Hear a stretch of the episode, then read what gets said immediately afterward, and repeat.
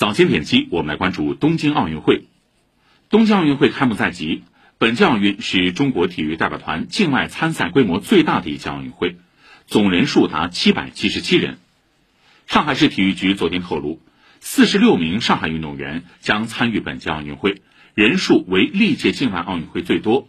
其中包括了许昕、陈芋汐、张琳和陈云霞等名将。上海运动员将参加乒乓球、跳水、赛艇、射击等十七个大项、二十二个分项、四十九个小项的角逐。另外，还有十五名上海教练员入选中国代表团名单。从参赛项目上看，男子三人篮球、女子三人篮球、艺术体操、女子橄榄球、男子高尔夫项目首次有上海运动员入选。男女三人篮球是东京奥运会新增比赛项目，上海选手张芷婷、闫鹏顺利入选。最值得关注的是，上海选手在乒乓球男子团体和混合双打、跳水女子十米台双人和单人、赛艇女子四人双桨以及蹦床、体操、自行车、射击、射箭等一批国家队重点小项上的发挥。本届奥运会既有奥运冠军领衔，也有年轻新秀涌现，年龄结构合理。花样游泳选手黄雪晨是第四次参加奥运会，许昕、谢文俊、崔秋霞也是第三次参加奥运会。另外还有八名运动员是第二次参加奥运会，三十四名运动员则是首次代表中国参加奥运会。运动员中年龄最大的高尔夫球运动员吴阿顺三十六岁，年龄最小的陈芋汐十六岁。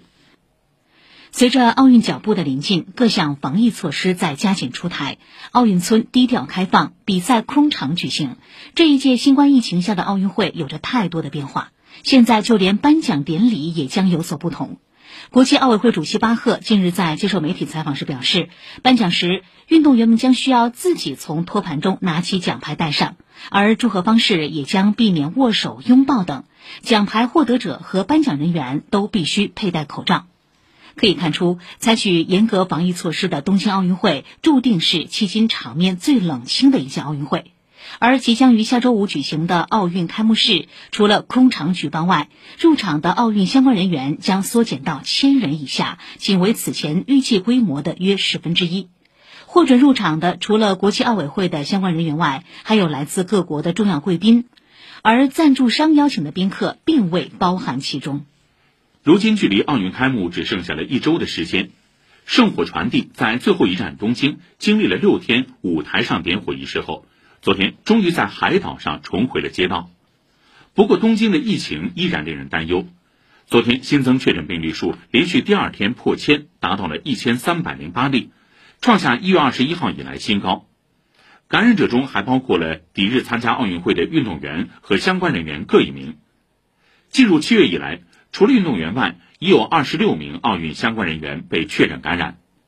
除此之外，一家负责接待巴西代表团柔道队的酒店发现八名员工新冠病毒检测结果呈阳性。而作为奥运会的重要组成部分，大量志愿者也置身于感染新冠病毒的风险之中。英语教师伊斯纳夏瑞就表达了自己的担忧。